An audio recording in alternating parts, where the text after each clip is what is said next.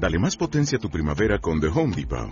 Obtén una potencia similar a la de la gasolina para podar, recortar y soplar con el sistema OnePlus de 18 voltios de Ryobi desde solo 89 dólares. Potencia para podar un tercio de un acre con una carga.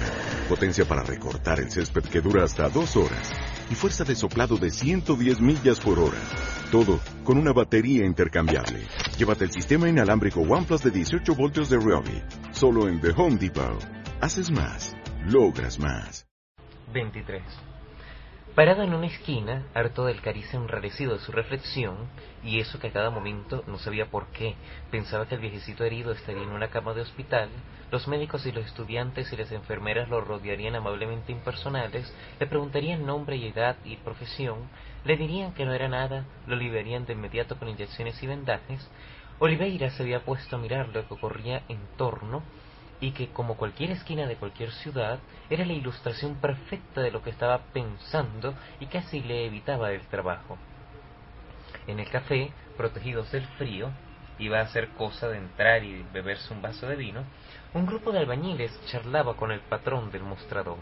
Dos estudiantes leían y escribían en una mesa, y Oliveira los veía alzar la vista y mirarse al grupo de los albañiles, volver al libro o al cuaderno y mirar de nuevo.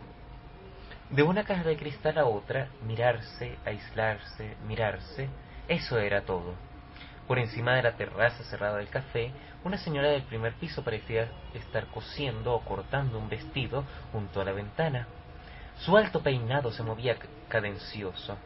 Oliveira imaginaba sus pensamientos, las tijeras, los hijos que volverían de la escuela de un momento a otro, el marido terminando la jornada en una oficina o en un banco. Los albañiles, los estudiantes, la señora y ahora un cluchard desembocaba de una calle transversal con una botella de vino tinto saliéndole del bolsillo, empujando un cochecito de niño lleno de periódicos viejos, latas, ropas deshilachadas y mugrientas, una muñeca sin cabeza, un paquete de donde salía una cola de pescado. Los albañiles, los estudiantes, la señora, el cluchard y en la casilla como para condenados a la picota, Loterie National, una vieja de mechas irredentes brotando de una especie de papelina gris, las manos metidas en mitones azules, Tirage Mercredi, esperando sin esperar al cliente, con un brasero de carbón a los pies, encajada en su actitud vertical, quieta, asimilada, ofreciendo la suerte y pensando vaya a saber qué, pequeños grumos de ideas, repeticiones celines, seniles, la maestra de la infancia que le regalaba dulces, un marido muerto, el some, un hijo viajante de comercio, por la noche la buhardilla sin agua corriente, la sopa para tres días, el buff bourgeon, que cuesta menos que un buffet, tirage mercredi. Los albañiles, los estudiantes, el clochar, la vendedora de lotería, cada grupo, cada uno en su caja de vidrio, pero que en un viejo cayera bajo un auto y de inmediato haría una carrera general hacia el lugar del accidente, un vehemente cambio de impresiones, de críticas, disparidades y coincidencias, hasta que empezara a llover otra vez y los albañiles se volvieran al mostrador, los estudiantes a su mesa, los X a los X, los Z a los Z. Solo viviendo absurdamente se podría romper alguna vez este absurdo infinito, se repitió Oliveira. Che, pero me voy a empapar. Hay que meterse en alguna parte. Vio los carteles de la Salle de Geography y se refugió en la entrada. Una conferencia sobre Australia, continente desconocido. Reunión de los discípulos del Cristo de Montfavet.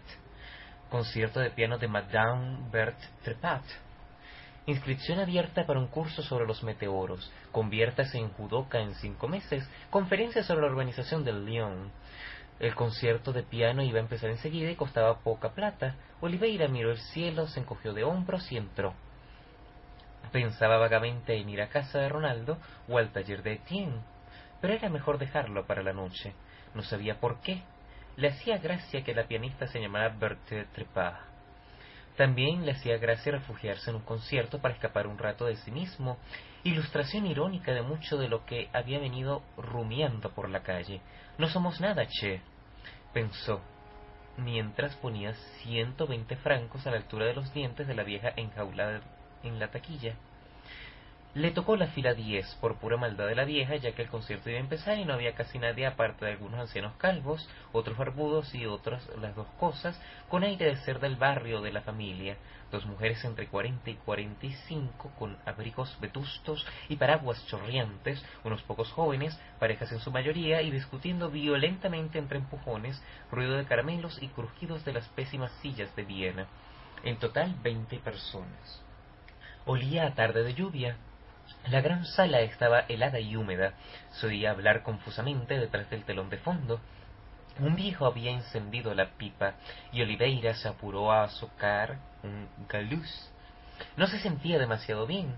Le había entrado agua en un zapato. El olor a moho y a ropa mojada lo asqueaba un poco. Pitó aplicadamente hasta calentar el cigarrillo y estropearlo. Afuera sonó un timbre tartamudo y uno de los jóvenes aplaudió con énfasis. La vieja acomodadora, boina de través y maquillaje con el que seguramente dormía, corrió a la cortina de entrada. Recién entonces Oliveira se acordó de que le habían dado un programa. Era una hoja mal mecanografiada en la que con algún trabajo podía descifrarse que Madame Bertrette Pas, medalla de oro, tocaría los tres movimientos discontinuos de Rose Bob, primera audición. La pavana para el general Leclerc de Alice Alice y la síntesis de Libis Saint-Saëns de Delibes. Saint-Saëns y Bertete Pat. Joder, pensó Oliveira, joder con el programa. Sin que se supiera exactamente cómo había llegado, apareció detrás del piano un señor de papada colgante y blanca cabellera. Vestía de negro y acariciaba con una mano rosada la cadena que cruzaba el chaleco de fantasía. A Oliveira le pareció que el chaleco estaba bastante grasiento. Sonaron unos secos aplausos a cargo de una señorita de impermeable violeta y lentes con montura de oro. Esgrimiendo una voz extraordinariamente parecida a la de un guacamayo, el anciano de la papada inició una introducción al concierto, gracias a la cual el público se enteró de que Rose Bob era una ex alumna de piano de Madame Bert Trepat de que la pavana de Alitz Alitz había sido compuesta por un distinguido oficial del ejército que se ocultaba bajo tan modesto seudónimo y que las dos composiciones aludidas utilizaban restringidamente los más modernos procedimientos de escritura musical. En cuanto a la síntesis del best Saint y aquí el anciano alzó los ojos con arrobo, representaba dentro de la música contemporánea una de las más profundas innovaciones que la autora, Madame Tepat, había calificado de sincretismo fatídico. La caracterización era justa en la medida en que el genio musical de Delibes y de Saint-Saëns tendía a la osmosis, a la interfusión e interfonía, paralizadas por el exceso individualista del occidente y condenadas a no precipitarse en una creación superior y sintética de no mediar la genial intuición de Madame Trepat. En efecto, su sensibilidad había captado afinidades que escapaban al común de los oyentes y asumido la noble, aunque ardua misión de convertirse en puente mediúnico a través del cual pudiera consumarse el encuentro de los dos grandes hijos de Francia. Era hora de señalar que Madame Bertrepat, al margen de sus actividades de profesora de música, no tardaría en cumplir sus bodas de plata al servicio de la composición. El orador no se atrevía, en una mera introducción a un concierto que bien lo apreciaba, era esperado con viva impaciencia por el público a desarrollar como hubiera sido necesario el análisis de la obra musical de Madame Trepat. De todos modos, y con objeto de que se sirviera de pentagama mental a quienes escucharían por primera vez las obras de Rosebud y de Madame Trepat, podía resumir su estética en la mención de construcciones antiestructurales, es decir, células sonoras autónomas, fruto de la pura inspiración, concatenadas de, en la intención general de la obra, pero totalmente libres de moldes clásicos, dodecafónicos o atonales. Las dos últimas palabras las repitió enfáticamente. Así, por ejemplo, los tres movimientos discontinuos de Rose Bob, alumna dilecta de Madame Chapat, partían de la reacción provocada en el espíritu del artista por el golpe de una puerta al cerrarse violentamente, y los treinta y dos acordes que, que formaban el primer movimiento eran otras tantas repercusiones de ese golpe en el plano estético. El orador no quería violar un secreto si confiaba a su culto auditorio que la técnica de composición de la síntesis Saint-Saëns entrocaba con las fuerzas más primitivas y esotéricas de la creación. Nunca olvidaría el alto privilegio de haber asistido a una fase de la síntesis y ayudado a Madame Bertrepat a operar con un péndulo rhabdomántico sobre las partituras de los dos maestros a fin de escoger aquellos pasajes cuya influencia sobre el péndulo corroboraba la asombrosa intuición original del artista. Y aunque mucho hubiera podido agregarse a lo dicho, el orador creía que su deber retirarse luego de saludar en Madame Bertrepat a uno de los faros del espíritu francés y ejemplo patético del genio incomprendido por los grandes públicos. La papada se agitó violentamente y el anciano, atragantado por la emoción y el catarro, desapareció entre bambalinas. Cuarenta manos descargaron algunos secos aplausos, varios fósforos perdieron la cabeza, Oliveira se estiró lo más posible en la silla y se sintió mejor. También el viejo del accidente debía sentirse mejor en la cama del hospital, sumido ya en la somnolencia que sigue al shock, interragno feliz en que se renuncia a ser dueño de sí mismo y la cama es como un barco unas vacaciones pagas, cualquiera de las rupturas con la vida ordinaria. Casi estaría por ir a verlo uno de estos días, se dijo Oliveira, pero a lo mejor le arruino la isla desierta, me convierto en la huella del pie en la arena. Che, qué delicado te estás poniendo. Los aplausos le hicieron abrir los ojos y asistir a la trabajosa inclinación con que Madame Bertrepat agradecía. Antes de verle bien la cara lo paralizaron los zapatos, unos zapatos tan de hombre que ninguna falda podía disimularlos, cuadrados y sin tacos. Unas cintas inútilmente femeninas. Lo que seguía era rígido y ancho a la vez, una especie de gorda metida en un corset implacable. Pero Berthe no era gorda, apenas si podía definírsela como robusta. Debía tener ciática o lumbago, algo que la obligaba a moverse en bloque ahora frontalmente, saludando con trabajo y después de perfil, deslizándose entre el taburete y el piano y plegándose geométricamente hasta quedar sentada. Desde allí el artista giró bruscamente la cabeza y saludó otra vez, aunque ya nadie aplaudía.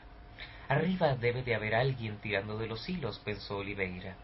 Le gustaban las marionetas y los autómatas y esperaba maravillas del sincretismo fatídico.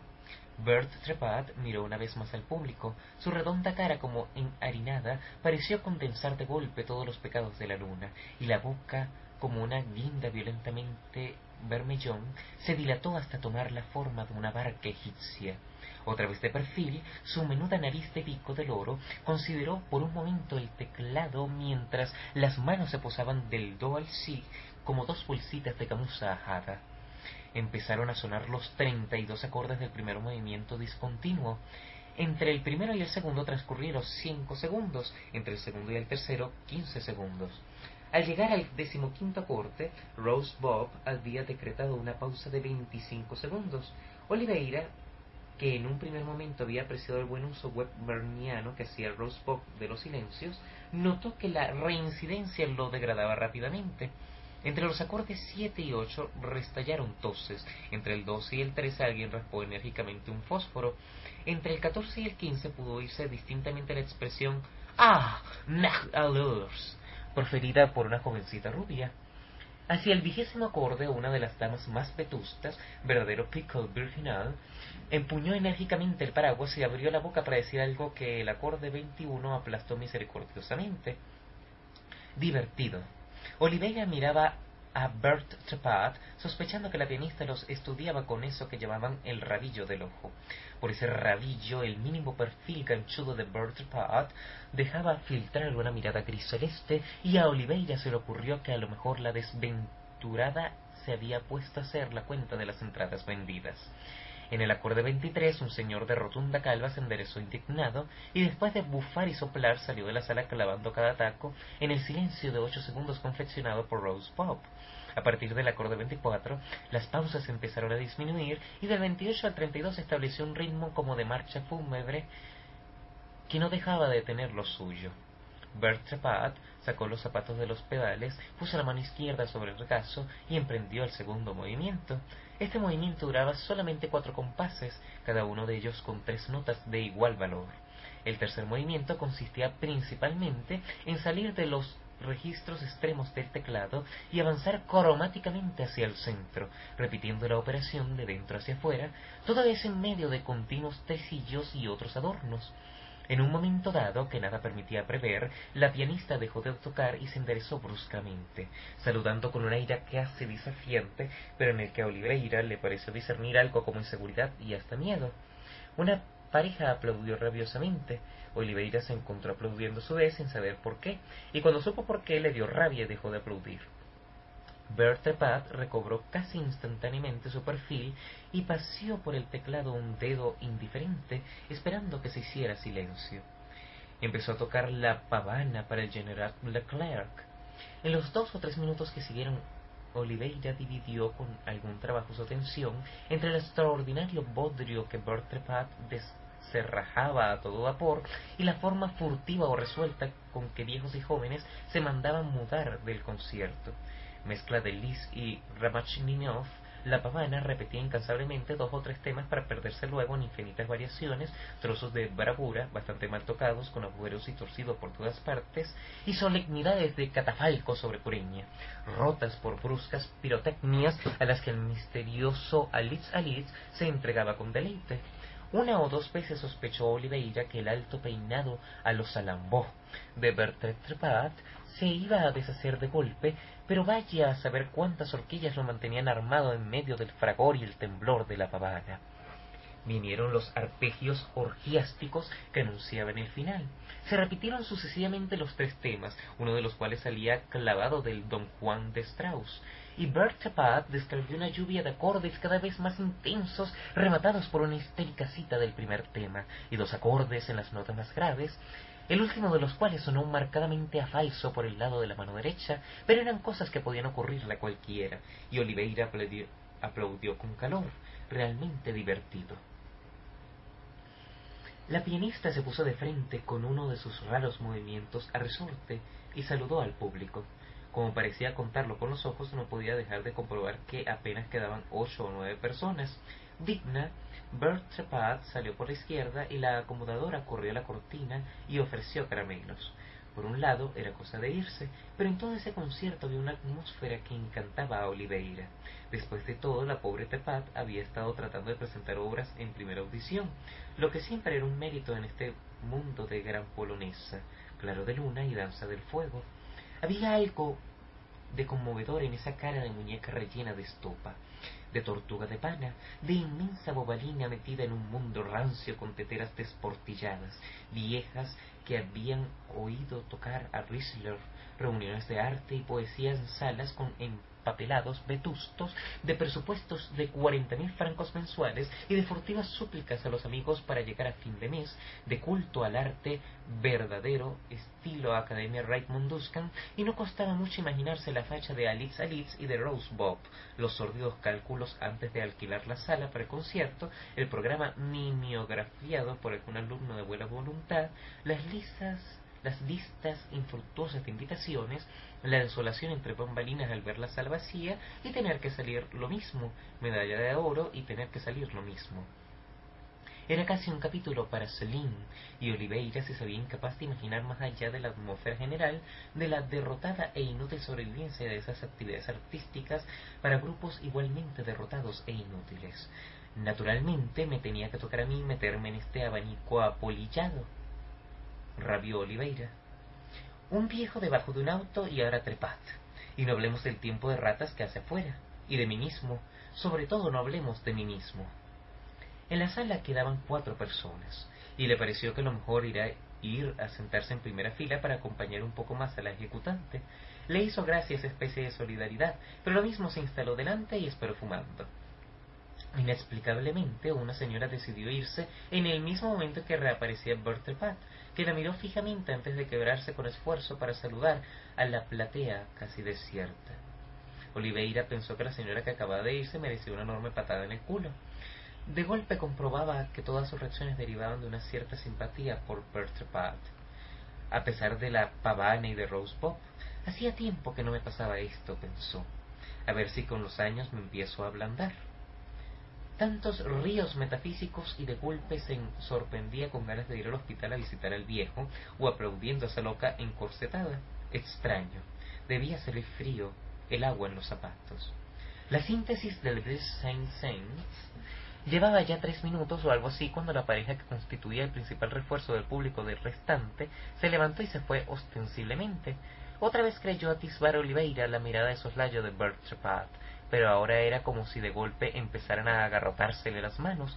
Tocaba doblándose sobre el piano y con enorme esfuerzo, aprovechando cualquier pausa para mirar de reojo la platea donde Oliveira y un señor de aire plácido escuchaban todas las muestras de una recogida atención. El sincretismo fatídico no había tardado en revelar su secreto, aun para un lego como Oliveira. A cuatro compases de la Rue d'Enfer seguían otros cuatro de Les Filets de Cádiz. Luego la mano izquierda porfería Mon sobre Atabuts. La derecha intercalaba espasmódicamente el tema de las campanas de Lanke. Las dos juntas pasaban sucesivamente por Le Dance Macabre y Copperlie, hasta que otros temas que el programa atribuía al Inc. Jean de Neville en Sus Le Bus de Noir, alternaban vistosamente con los más conocidos, y como fatídico e imposible imaginar nada más logrado. Por eso, cuando el señor de aire plácido empezó a reírse bajito y se tapó educadamente la boca con un guante, Oliveira tuvo que admitir que el tipo tenía derecho no le podía exigir que se callara, y Bertrepat debía sospechar lo mismo porque cada vez erraba más notas y parecía que se le paralizaban las manos. Seguía adelante sacudiendo los antebrazos y sacando los codos con un aire de gallina que se acomoda en el nido. Mon at the boots, de nuevo, uh, Dos acordes sincréticos, un apergio rabón, les filets de Cádiz, tra la la la, como un hipo, varias notas juntas a lo sorprendentemente Pierre Boulez, y el señor de aire presido soltó una especie de barrido y se marchó corriendo con los guantes pegados a la boca. Justo cuando Bertrand Tepat bajaba las manos, mirando fijamente el teclado, y pasaba un largo segundo, un segundo sin término, algo desesperadamente vacío entre Oliveira y Bertrand solos en la sala. ¡Bravo! dijo Oliveira, comprendiendo que el aplauso hubiera sido incongruente. ¡Bravo, madame! Sin levantarse, Trepat giró un poco en el taburete y puso el codo en una forma natural. Se miraron. Oliveira se levantó y se acercó al borde del escenario. Muy interesante, dijo. Créame, señora, he escuchado su concierto con verdadero interés. ¡Qué hijo de puta! Bert Trepat miraba la sala vacía. Le temblaba un poco un párpado. Parecía preguntarse algo, esperar algo. Oliveira sintió que debía seguir hablando. Un artista como usted conocerá de sobra la incomprensión y el esnovismo del público. En el fondo yo sé que usted toca para usted misma. Para mí misma, repitió Bertrepat con una voz de guacamayo, asombrosamente parecida a la del caballero que la había presentado. ¿Para quién si no? dijo Oliveira, trepándose al escenario con la misma soltura que se hubiera estado soñando. Un artista solo cuenta con las estrellas, como dijo Nietzsche. ¿Quién es usted, señor? se sobresaltó Bertrepat. Oh, alguien que se interesa por las manifestaciones. Se podía seguir evarando palabras, lo de siempre. Si algo contaba era estar ahí, acompañando un poco, sin saber bien por qué. Bertrepat escuchaba, todavía un poco ausente. Se enderezó con dificultad y miró la sala, las bambalinas. Sí, ya es tarde, tengo que volver a casa. Lo dijo por ella misma, como si fuera un castigo o algo así. Puedo tener el placer de acompañarlo un momento, dijo Oliveira, inclinándose. Quiero decir, si no hay alguien esperando en el camarín o en la salida. No habrá nadie. Valentín se fue después de la presentación. ¿Qué le pareció la presentación? Interesante, dijo Oliveira cada vez más seguro de que soñaba y que le gustaba seguir soñando. Valentín puede hacer cosas mejores, dijo Bertrand, y me parece repugnante de su parte. Sí, repugnante. Marcharse así como si yo fuera un trapo. Habló de usted y de su obra con gran admiración. Por quinientos francos ese es capaz de hablar con admiración de un pescado muerto. Quinientos francos, repitió Bertrepat, perdiéndose en sus reflexiones. Estoy haciendo el idiota, se dijo Oliveira. Si saludaba y se volvía a la platea, tal vez el artista ya no se acordara de su ofrecimiento, pero el artista se había puesto a mirarlo y Oliveira vio que estaba llorando. Valentín es un canalla. Todos. Había más de doscientas personas, usted las vio, más de doscientas. Para un concierto de primeras audiciones es extraordinario. ¿No le parece? Y todos pagaron la entrada. No vaya a creer que habíamos enviado billetes gratuitos, más de doscientos, y ahora solamente quedó usted. Valentín se ha ido, yo hay ausencias que representan un verdadero triunfo, articuló increíblemente Oliveira. Pero ¿por qué se fueron? Usted los vio irse. Más de doscientos, le digo, y personas notables. Estoy segura de haber visto a Madame de Roche, el doctor Lacour, a Montelier, el profesor del último gran premio de violín. Yo creo que la pavana no les gustó demasiado y que se fueron por eso. ¿No le parece? Porque se fueron antes de mi síntesis, eso es seguro. Lo vi yo misma. Por supuesto, dijo Oliveira. Hay que decir que la pavana no es en absoluto una pavana, dijo Bert Es una perfecta mierda. La culpa la tiene Valentín. Ya me habían prevenido que Valentín se acostaba con Alitz, porque yo tengo que pagar por un pederasta joven. Yo, medalla de oro, ya les mostraré mis críticas, unos triunfos en Grenoble, en el pool. Las lágrimas le corrían hasta el cuello se perdían entre las ajadas puntillas y la piel cenicienta. Tomó del brazo a Oliveira, lo sacudió. De un momento a otro iba a tener una crisis histérica. ¿Por qué no va a buscar su abrigo y salimos? dijo presurosamente Oliveira. El aire de la calle le va a hacer bien. Podríamos beber alguna cosa. Para mí será un verdadero... Beber alguna cosa, repitió Bertrepat. Medalla de oro. Lo que usted desee, dijo incongruentemente Oliveira. Hizo un movimiento para soltarse, pero el artista le apretó el brazo y se, y se la acercó aún más. Oliveira olió el sudor del concierto mezclado con algo entre naftalina y benjuí, también pis y lociones baratas. Primero Rocamadour y ahora Bertepat. Era para no creerlo. Medalla de oro, repetía el artista, llorando y tragando. De golpe un gran sollozo la sacudió como si descargara un acorde en el aire. Y todo es lo de siempre, alcanzó a entender Oliveira, que luchaba en vano para evadir las sensaciones personales, para refugiarse en algún río metafísico, naturalmente. Sin resistir, Bert Pat se dejó llevar hacia las bambalinas donde la acomodadora los miraba linterna en mano y sombrero con plumas. ¿Se siente mal la señora? Es la emoción, dijo Oliveira. Ya se le está pasando. ¿Dónde está su abrigo? Entre vagos tableros, mesas derrengadas, una arpa y una percha, había una silla de donde colgaba un impermeable verde. Oliveira ayudó a Bertepat, que había agachado la cabeza pero ya no lloraba. Por una puertecita y un corredor tenebroso salieron a la noche del boulevard. Lloviznaba. No será fácil conseguir un taxi, dijo Oliveira, que apenas tenía trescientos francos. ¿Vive lejos? No, cerca del panteón. En realidad prefiero caminar. Sí, será mejor. Bertrand avanzaba lentamente, moviendo la cabeza de un lado a otro. Con la caperuza del impermeable tenía un aire guerrero y. Oliveira se infundó en la canadiense y se subió bien el cuello. El aire era fino, empezaba a tener hambre. Usted es tan amable, dijo el artista, no debería molestarse. ¿Qué le pareció mi síntesis? Señora, yo soy un mero aficionado. A mí la música, por así decir, no le gustó, dijo Bertha Una primera audición. Hemos trabajado meses con Valentín, noches y días buscando la conciliación de los genios. En fin, usted reconocerá que Delibes, un genio, repitió Bertha Eric Satie lo afirmó un día en mi presencia, y por más que el doctor Lacour diga que Satie me estaba, como decir, usted sabrá sin duda cómo era el viejo, pero yo sé leer en los hombres, joven y sé muy bien que Safi estaba convencido. Sí, convencido. ¿De qué país viene usted, joven? De la Argentina, señora. Y no soy nada joven, dicho sea de paso. Ah, la Argentina, las Pampas. ¿Y allá cree usted que se interesarían por mi obra? Estoy seguro, señora. Tal vez usted podría gestionarme una entrevista con el embajador. Si Tabiut iba a la Argentina y a Montevideo, ¿por qué no yo, que toco mi propia música? Usted se habrá fijado en eso, que es fundamental mi propia música. Primeras audiciones casi siempre. ¿Compone mucho? preguntó Oliveira, que se sentía como un vómito. Estoy en mis opus 83. No, veamos.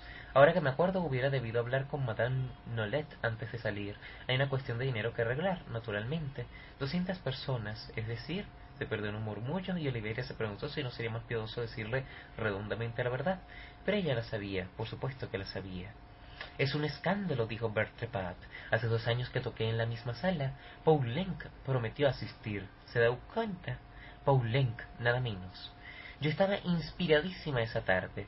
Una lástima que un compromiso de última hora le impidió. Pero ya se sabe con los músicos de moda. Y esa vez la Nolet me cobró la mitad menos, agregó rabiosamente. Exactamente la mitad. Claro que lo mismo, calculando doscientas personas. Señora, dijo Oliveira tomándola suavemente del codo para hacerla entrar por la Rue de Seine. La sala estaba casi oscura y quizá usted se equivoca calculando la asistencia. Oh, no, dijo Bertrepat, estoy segura de que no me equivoco. Pero usted me ha hecho perder la cuenta. Permítame, hay que calcular. Volvió a perderse un aplicado murmullo, movía continuamente los labios y los dedos, por completo ausente del itinerario que le hacía seguir Oliveira y quizá hasta de su presencia. Todo lo que decía en alta voz hubiera podido decírselo a sí misma. París estaba lleno de gentes que hablaban solas por la calle. El mismo Oliveira no era una excepción. En realidad, lo único excepcional era que estuviese haciendo el cretino al lado de la vieja, acompañando a su casa a esa muñeca desteñida, a ese pobre globo inflado donde la estupidez y la locura bailaban la verdadera pavana de la noche.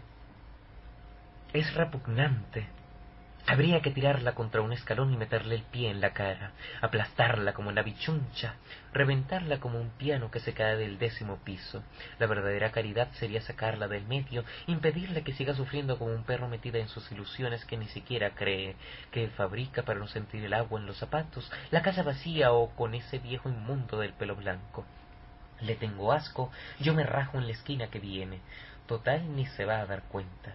¡Qué día, mi madre! ¡Qué día! Si se cortaba rápido por la Rue Levinue, que le echaron un galgo, total la vieja lo mismo encontraría el camino hasta su casa.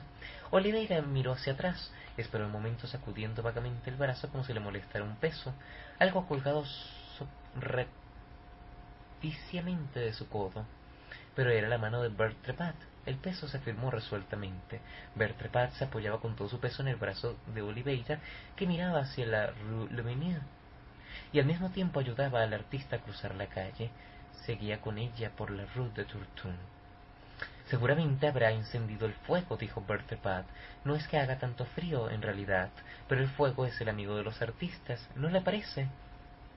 Usted subirá a tomar una copita con Valentín y conmigo. Oh, no, señora, dijo Oliveira, de ninguna manera. Para mí ya es suficiente honor acompañarla hasta su casa. Y además, no sea tan modesto, joven, porque usted es joven, ¿no es cierto? Se nota que usted es joven, en su brazo, por ejemplo. Los dedos se hincaban un poco en la tela de la canadiense. Yo parezco mayor de lo que soy, usted sabe, la vida del artista. De ninguna manera, dijo Oliveira. En cuanto a mí ya pasé bastante de los cuarenta, de modo que usted me halaga. Las frases le salían así. No había nada que hacer, era absolutamente el colmo. Colgada de su brazo, Bertha Pat hablaba de otros tiempos, de cuando en cuando se interrumpía en mitad de una frase y parecía reanudar mentalmente un cálculo. Por momentos se metía un dedo en la nariz. Furtivamente y mirando de rojo a Oliveira, para meterse el dedo en la nariz se quitaba rápidamente el guante, fingiendo que le picaba la palma de la mano.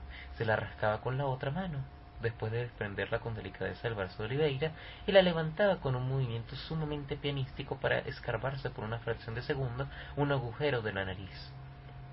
Oliveira se hacía el que miraba para otro lado, y cuando giraba la cabeza de Bertrepat estaba otra vez colgada de su brazo y con el guante puesto. Así iban bajo la lluvia hablando de diversas cosas. Al flanquear el Luxemburgo discurrían sobre la vida de en París cada día más difícil, la competencia despiadada de jóvenes tan insolentes como faltos de experiencia, el público incurablemente snuff, el precio del bistec a precios razonables. Dos o tres veces Bert Trepat había preguntado amablemente a Oliveira por su profesión, sus esperanzas y sobre todo sus fracasos, pero antes de que pudiera contestarle, todo giraba bruscamente hacia la inexplicable desaparición de Valentín. La equivocación que había sido tocar la pavana de Litz nada más que por debilidad hacia Valentín, pero era la última vez que le sucedería. Un pederasta, murmuraba Bertrepat, y Oliveira sentía que su mano se crispaba en la, en la tela de la canadiense. Por esa porquería de individuo, yo, nada menos, teniendo que tocar una mierda sin pies ni cabeza mientras quince horas mías esperan todavía su estreno. Después se detenía bajo la lluvia, muy tranquila dentro de su impermeable, pero a Oliveira le empezaba a entrar el agua por el cuello de la canadiense. El cuello de piel de conejo o de rata olía horriblemente a jaula de jardín zoológico, con cada lluvia era lo mismo, nada que hacerle. Y se quedaba mirándolo como esperando una respuesta. Oliveira lo sonreía amablemente, tirando un poco para arrastrarla hacia la rue de Médicis. Usted es demasiado modesto, demasiado reservado, decía Bertrepat. Háblame de usted. Vamos a ver. Usted debe ser poeta, ¿verdad?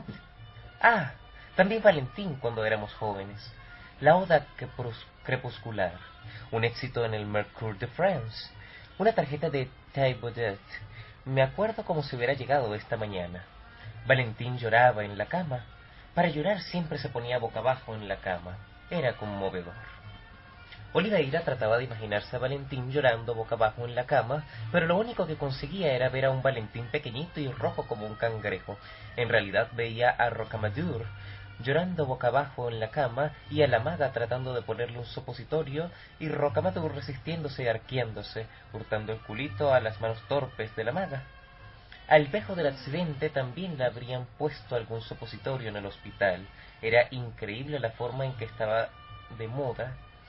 Habría que analizar filosóficamente esa sorprendente reivindicación del ano, su exaltación a segunda boca, a algo que ya no se limita a excretar, sino que absorbe y deglute los perfumados aerodinámicos pequeños obuses rosa, verde y blanco. Pero Bertrepat no lo dejaba concentrarse. Otra vez quería saber de la vida de Oliveira y le apretaba el brazo con una mano y a veces con las dos, volviéndose un poco hacia él con un gesto de muchacha que aún en plena noche lo estremecía. Bueno, él era un argentino que llevaba un tiempo en París, tratando de... vamos a ver, ¿qué era lo que trataba de... Resultaba espinoso explicarlo así de buenas a primeras. Lo que él buscaba era la belleza, la exaltación, la rama de oro, dijo Bertepat. No me diga nada, lo adivino perfectamente. Yo también vine a París desde Pau, hace ya algunos años, buscando la rama de oro. Pero he sido débil, joven, he sido... ¿Pero cómo se llama usted? Oliveira, dijo Oliveira. Oliveira, des Olives, el Mediterráneo. Yo también soy del sur. Somos pánicos, joven. Somos pánicos los dos no como Valentín, que es de Lille. Los del norte, fríos como peces, absolutamente mercuriales. Usted cree en la gran obra. Fulcanelli, usted me entiende. No diga nada, me doy cuenta de que es un iniciado. Quizá no alcanzó todavía las realizaciones que verdaderamente cuentan, mientras que yo... Mira la síntesis, por ejemplo. Lo que dijo Valentín es cierto. La redestesia me mostraba las almas gemelas, y creo que eso se transparenta en la obra, ¿o no? Oh, sí, Usted tiene mucho karma, se advierte enseguida. La mano apretaba con fuerza. La artista ascendía a la meditación y para eso necesitaba apretarse contra Oliveira, que apenas se resistía, tratando solamente de hacerla cruzar la plaza y entrar por la rue de Soufflot. Si me llegan a ver Etienne o Wong, se va a armar una del demonio, pensaba Oliveira, porque tenía que importarle ya lo que pensaran Etienne o Wong como si después de los ríos metafísicos mezclados con algodones sucios el futuro tuviese alguna importancia. Ya es como si estuviera en París y sin embargo estúpidamente atento a lo que me pasa, me molesta que esta pobre vieja empiece a tirarse el lance de la tristeza, el manotón de ahogado después de la pavana y el cero absoluto del concierto. Soy peor que un trapo de cocina, peor que los algodones sucios. Yo en realidad no tengo nada que ver conmigo mismo.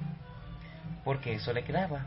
A esa hora y bajo la lluvia y pegado a Bertrepat le quedaba sentir como una última luz que se va apagando en una enorme casa donde todas las luces se extinguen una por una, le quedaba la noción de que él no era eso, de que en alguna parte estaba como esperándose, de que ese que andaba por el barrio latino arrastrando a una vieja histérica y quizá ninfomaníaca era apenas un doppelganger, mientras el otro, el otro, ¿Te quedaste ya en tu barrio de Almagro? ¿O te ahogaste en el viaje, en las camas de las putas, en las grandes experiencias, en el famoso desorden necesario? Todo me suena a consuelo. Es cómodo creerse recuperable aunque apenas se lo crea ya. El tipo al que cuelgan debe seguir creyendo que algo pasará a último minuto, un terremoto, la soga que se rompe por dos veces, o hay que perdonarlo. El telefonazo del gobernador, el motín que lo va a liberar. Ahora que a esta vieja ya le va faltando muy poco para empezar a tocarme la bragueta.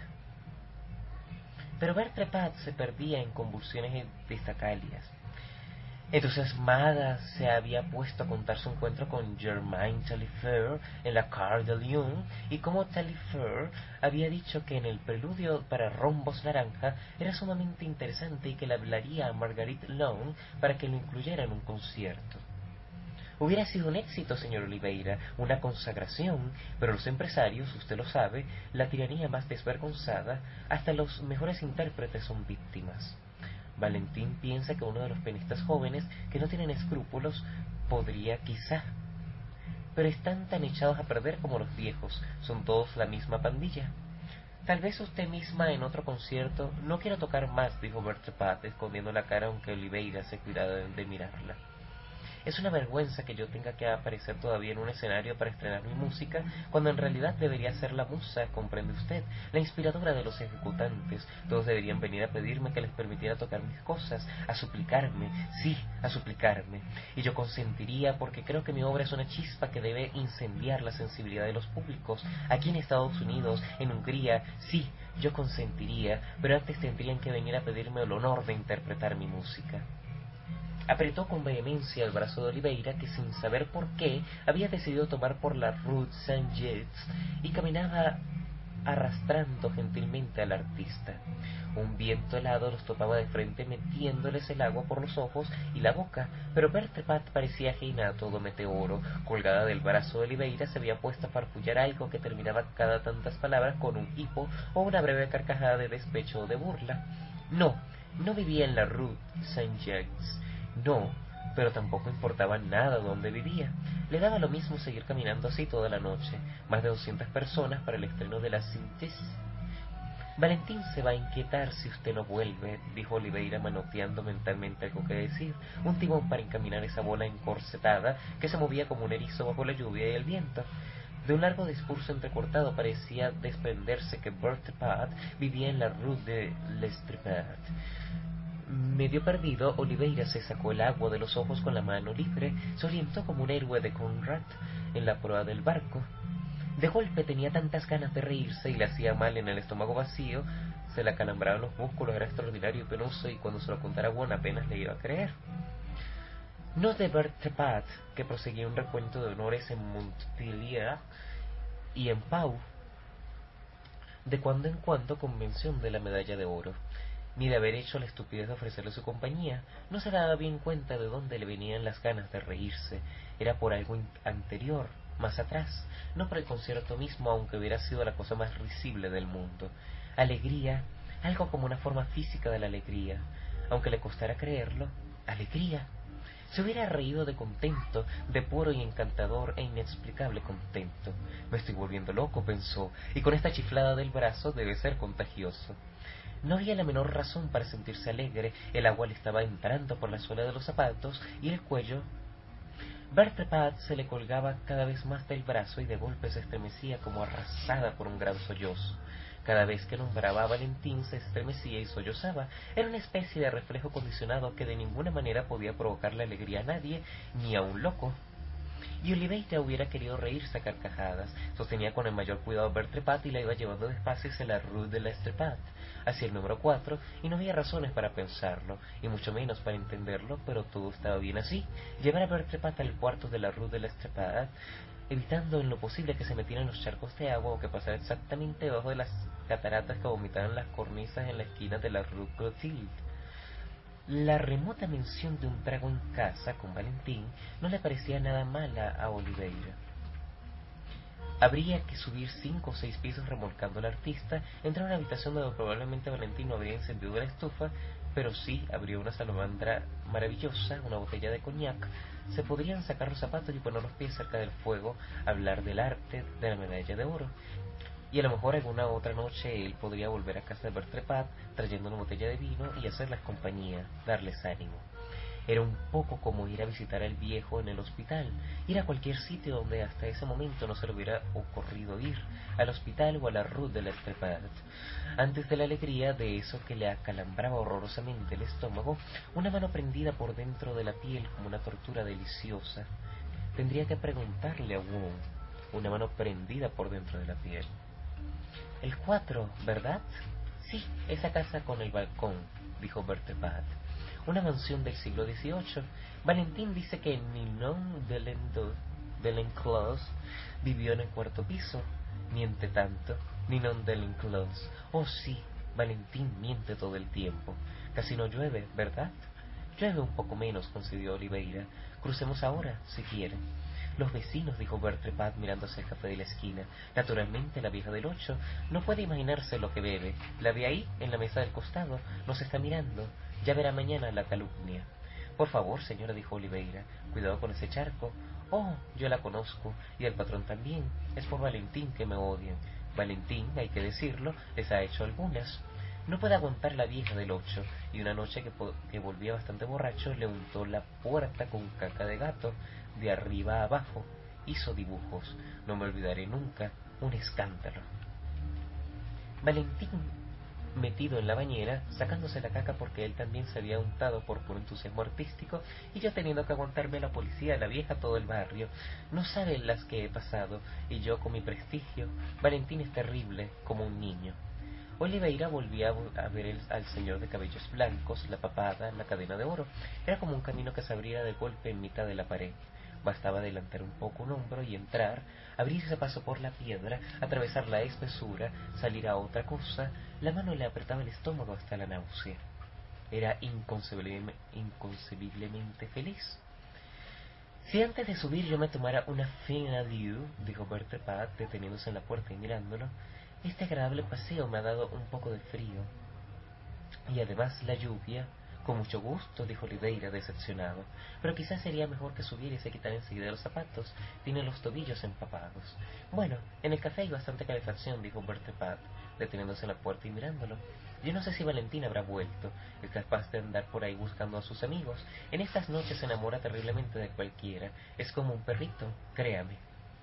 Probablemente habrá llegado y la estufa estará encendida, fabricó habilidosamente Oliveira. Un buen ponche, unas medias de lana. Usted tiene que cuidarse, señora. Oh, yo soy como un árbol. Eso sí, no he traído dinero para pagar en el café. Mañana tendré que volver a la sala de conciertos para que me entreguen mi cachet. De noche no es seguro andar con tanto dinero en bolsillos. Este barrio, desgraciadamente. Tendré el mayor gusto en ofrecerle lo que quiera beber, dijo Oliveira. Había conseguido meter a Bertrapat bajo el vano de la puerta y del corredor de la casa salía un aire tibio y húmedo con olor a moho y quizá a salsa de hongos. El contento se iba poco a poco como si siguiera andando solo por la calle en vez de quedarse con él bajo el portal. Pero había que luchar contra eso. La alegría había durado apenas unos momentos, pero había sido tan nueva, tan otra cosa, y ese momento en que la en que a la mención de Valentín metido en la bañera y untado de caca de gato había respondido una sensación como de poder, dar un paso adelante, un paso de verdad, algo sin pies y sin piernas, un paso en mitad de una pared de piedra y poder meterse y avanzar y salvarse de lo otro, de la lluvia en la cara y el agua en los zapatos. Imposible comprender todo eso, como siempre que hubiera sido tan necesario comprenderlo.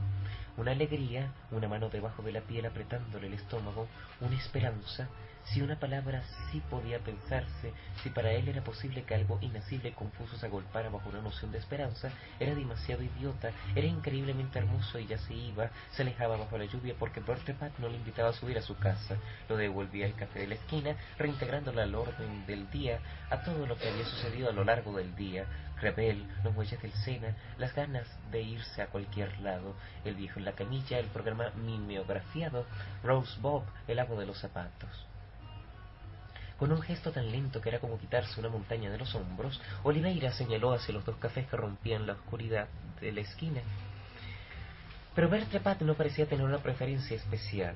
De golpe se olvidaba de sus intenciones, murmuraba, alguna cosa sin soltar el brazo de Oliveira, miraba furtivamente, furtivamente hacia el corredor en sombras. Ha vuelto, dijo bruscamente, clavando en Oliveira unos ojos que brillaban de lágrimas. Está ahí, arriba, lo siento y está con alguno, es seguro. Cada vez que me ha presentado en los conciertos ha corrido a acostarse con alguno de sus amiguitos. Jadeaba, hundiendo los dedos en el brazo de Oliveira y dándose vuelta cada instante para mirar en la oscuridad.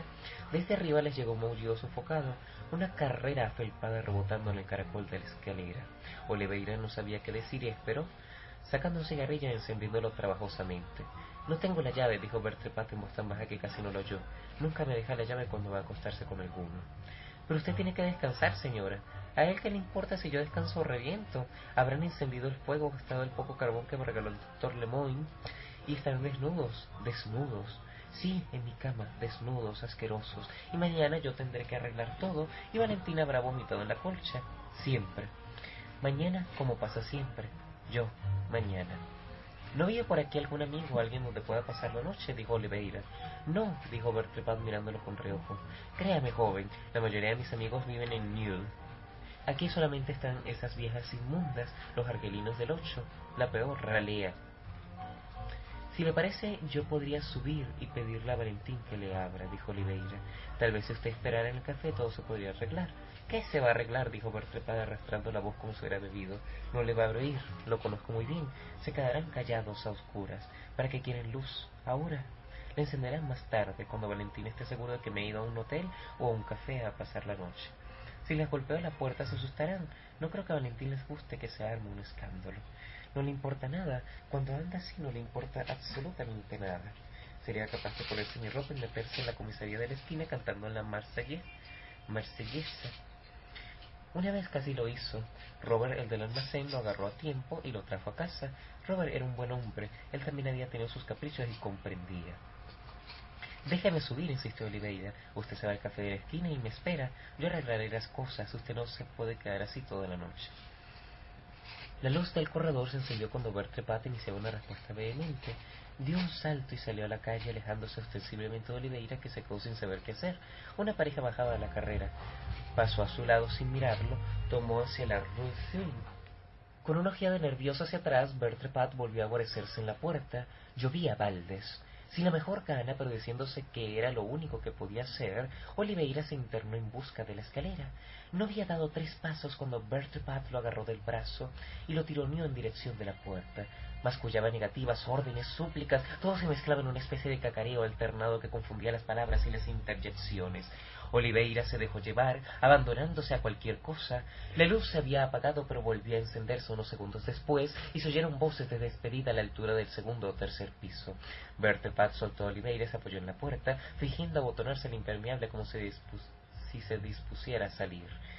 No se movió hasta que los dos hombres que bajaban pasaran a su lado, mirándose en curiosidad a Oliveira y murmurando el perdón de todo cruce en los corredores.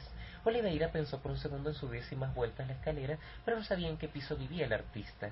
Fumó rabiosamente, envuelto de nuevo en la oscuridad, esperando que pasara cualquier cosa o que no pasara nada. A pesar de la lluvia, los sollozos de Bertepad le llegaban cada vez más claramente.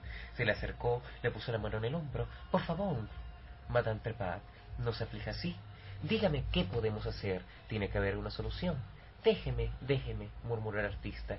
Usted está agotada, tiene que dormir. En todo caso, vayamos a un hotel. Yo tampoco tengo dinero, pero me arreglaré con el patrón. Le pagaré mañana. Conozco un hotel en la Rue Bellette. No es lejos de aquí. Un hotel, dijo Bertrand dándose vuelta y mirándolo. Es malo, pero se trata de pasar la noche. ¿Y usted pretende llevarme a un hotel? Señora, yo la acompañaré hasta el hotel y hablaré con el dueño para que le dé una habitación. Un hotel. Usted pretende llevarme a un hotel. No pretendo nada, dijo Oliveira perdiendo la paciencia. No puedo ofrecerle mi casa por la sencilla razón de que no la tengo. Usted no me deja subir para que Valentina abra la puerta. Prefiere que me vaya. En ese caso, buenas noches. Pero quién sabe si todo eso lo decía o solamente lo pensaba. Nunca había estado más lejos esas palabras que en otro momento hubieran sido las primeras en saltarle a la boca. No era así como tenía que obrar. No sabía cómo arreglarse, pero así no era. Y Bertrapat lo miraba, pegada a la puerta. No, no había dicho nada. Se había quedado inmóvil junto a ella, y aunque era increíblemente y aunque era increíble, todavía deseaba ayudar, hacer alguna cosa por Bertrepat, que lo miraba duramente y levantaba poco a poco la mano y de golpe la descarga sobre la cara de Oliveira, que retrocedió confundido, evitando la mayor parte del bofetón, pero sintiendo el latigazo de unos dedos muy finos, el roce instantáneo de las uñas. Un hotel, repitió Bertrepat. Pero ustedes escuchan esto, lo que acaba de proponerme. Miraba hacia el corredor a oscuras, revolviendo los ojos, la boca violentamente pintada removiéndose como algo independiente, dotado de vida propia y en su desconcierto Oliveira creyó ver de nuevo las manos de la maga tratando de ponerle supositorio a Rocamadour, y Rocamadour que se retorcía y, se, y apretaba las nalgas entre berridos horribles, y Bertrepat removía la boca de un lado a otro, los ojos clavados en un auditorio invisible en la sombra del corredor, el absurdo peinado agitándose en los estremecimientos cada vez más intensos de la cabeza. Por favor, murmuró Irá pasándose una mano por el arañazo que sangraba un poco. ¿Cómo puede creer eso? pero sí podía creerlo, porque, y eso lo dijo a gritos y a la luz del corredor volvió a encenderse, sabía muy bien qué clase de depravados la seguían por las calles, como a todas las señoras decentes, pero ella no iba a permitir, y la puerta del departamento de la portera empezó a abrirse y Oliveira vio asomar una cara como de una gigantesca rata, unos ojillos que miraban ávidos, vio un monstruo, que un sátiro baboso la atacara en la puerta de su casa. Para eso estaba la policía y la justicia, y alguien bajaba a toda carrera, un muchacho de pelo ensortijado y aire gitano se acodaba en los en el pasamanos de la escalera para mirar y oír a gusto. Y si los vecinos no la protegían, ella era muy capaz de hacerse respetar, porque no era la primera vez que un vicioso, que un inmundo exhibicionista en la, en la, esquina de la rue Tournefoot, Oliveira se dio cuenta de que llevaba todavía el cigarro entre los dedos, apagado por la lluvia y medio deshecho. Apoyándose contra un farol, levantó la cara y dejó que la lluvia lo empapara del todo.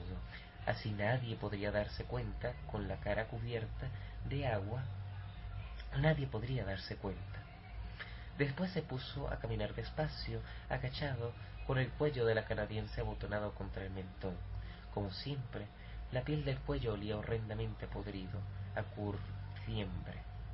No pensaba en nada, se sentía caminar como si hubiera estado mirando un gran perro negro bajo la lluvia, algo de patas pesadas, de lanas colgantes y apelmazadas moviéndose bajo la lluvia. De cuando en cuando levantaba la mano y se la paseaba por la cara, pero al final dejó que, la, que le lloviera. A veces sacaba el labio y bebía algo salado que le corría por la piel. Cuando mucho más tarde y cerca del jardín de Splends volvió a la memoria del día, a un recuerdo aplicado y minucioso de todos los minutos de ese día, se dijo que al fin y al cabo no había sido tan idiota sentirse contento mientras acompañaba a la vieja a su casa, pero como de costumbre había pagado por ese contento insensato, ahora empezaría a reprochárselo, a desmontarlo poco a poco hasta que no quedara más que lo de siempre, un agujero donde soplaba el tiempo, un continuo impreciso sin bordes definidos. No hagamos literatura, pensó buscando un cigarrillo después de secarse un poco las manos en el calor de los bolsillos del pantalón. No saquemos a relucir las perras palabras, las proxenetas relucientes. Pasó así y se acabó. Pat es demasiado idiota, pero hubiera sido tan bueno subir a beber una copa con ella y con Valentín, sacarse los zapatos al lado del fuego. En realidad, por lo único que yo estaba contento era por eso, por la idea de sacarme los zapatos y que se me secaran las medias. Te falló, pibe. ¿Qué le vas a hacer? Dejemos las cosas así. Hay que irse a dormir. No había ninguna otra razón. No podía haber otra razón. Si me dejo llevar, soy capaz de volverme a la pieza y pasarme la noche haciendo de enfermero del chico.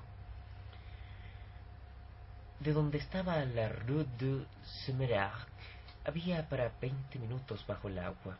Lo mejor era meterse en el primer hotel y dormir. Empezaron a fallarle los fósforos uno tras otro. Era para reírse.